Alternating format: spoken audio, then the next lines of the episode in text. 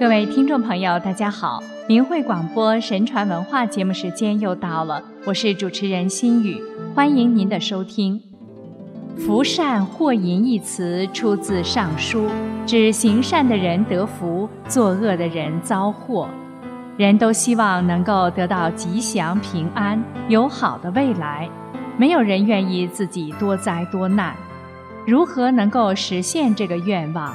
福善祸淫。就是在告诫人们，要想得到幸福，必须行善做好人，那样灾祸一定会远离你。但是那些好色贪淫之人，他们心中所愿与自身所为却恰恰相反，结果不想得到的厄运频频降临，而想得到的幸福吉祥却远离而去。今天的中国人。由于不信神，有些人的道德下滑的已经快没有底线了，已经听不进去福善祸淫这样的理，根本不愿意去接受。在各种欲望不断被放大之下，为了得到一时的满足和快乐，甚至已经超出了人性的标准很远了，还不自知。可是善恶有报是天理，不管人信不信神的存在。人干了什么，将来都是要还的。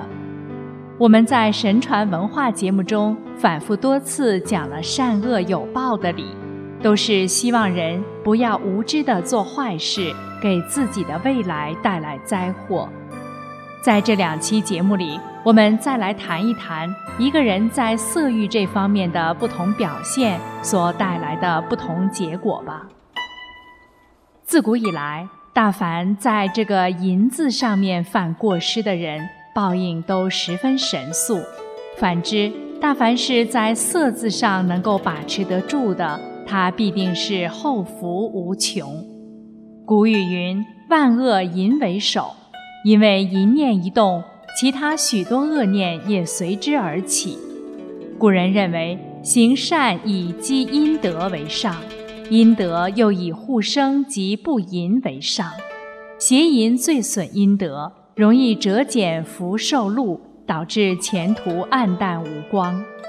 如文昌帝君殷志文中说：“贪好色欲、行为不正之人，污损了自己善良本性和名节，违逆了天理，是要受到惩罚的。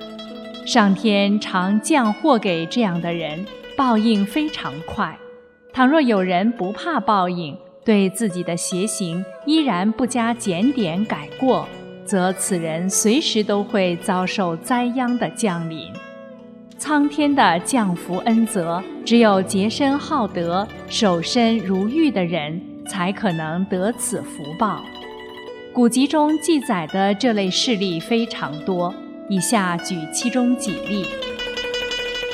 宋朝司马光娶妻婚后十年余，夫人张氏没有生育，张氏很着急，司马光便宽慰她说：“有子无子皆由命定，不是强求所得。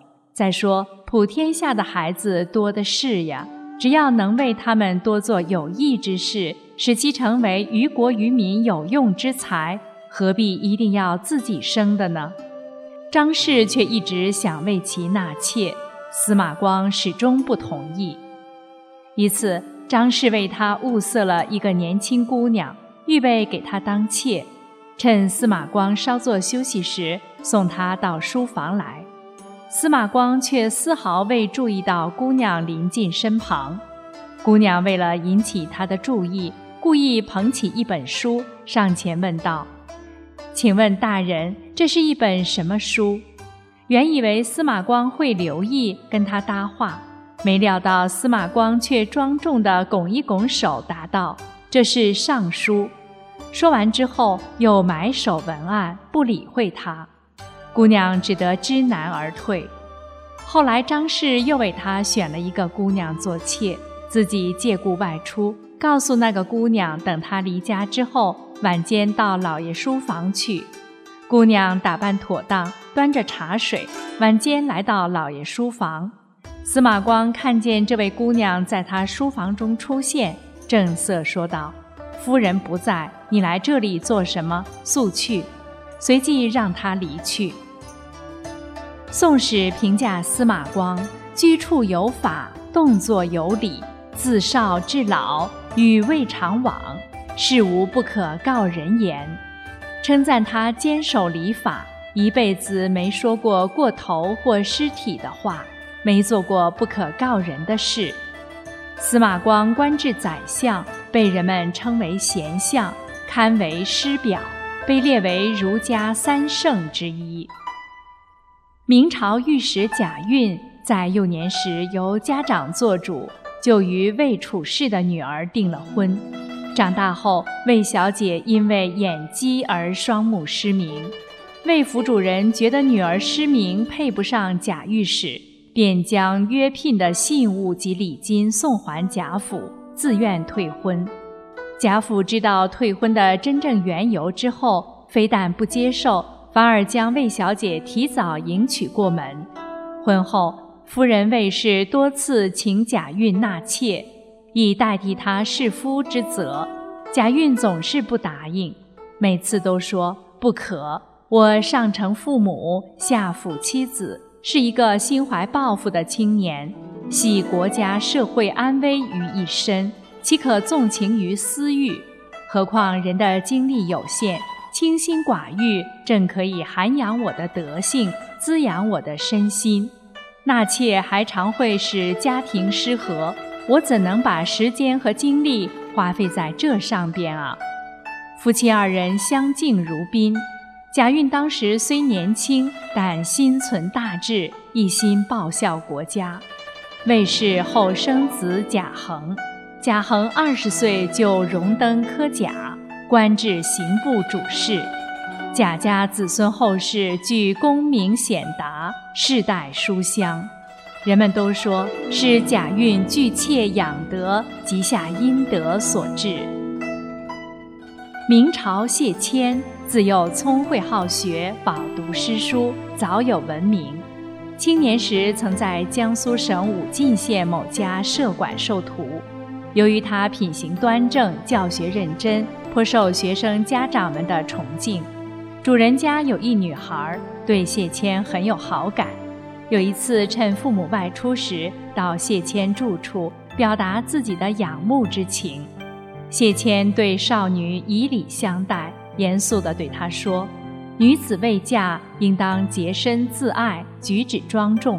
你单独来找我，一来落人你父母家教不严之口实，二来。”若遇轻狂男子，使你丧贞失节，更将终生蒙垢，受人轻视，父母及夫家都无颜面。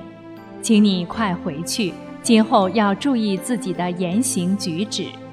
少女听了，猛然醒悟，幸亏谢谦是正人君子，自己才未受轻薄。谢了谢谦的训诲，羞愧而去。谢谦第二天就向这家辞职归返。谢谦次年应考，得中状元，后任太子太保、兵部尚书兼东阁大学士。辅政时，天下皆称之为贤相。谢谦之子谢丕也官至侍郎。谢谦与少女单独相处时，不起邪心，保全少女名节，又能正言规劝。因为他这样光明磊落的人格，加上努力不懈，所以不仅自己能有平坦而显达的前途和好名声，连子孙都蒙善护而能荣耀顺遂。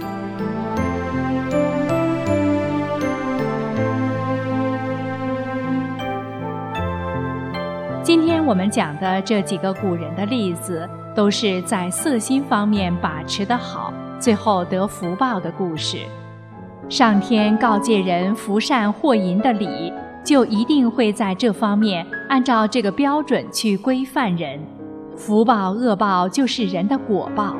我们在下期节目里再来看看恶报的例子。感谢您收听我们今天的节目，下次时间等着您。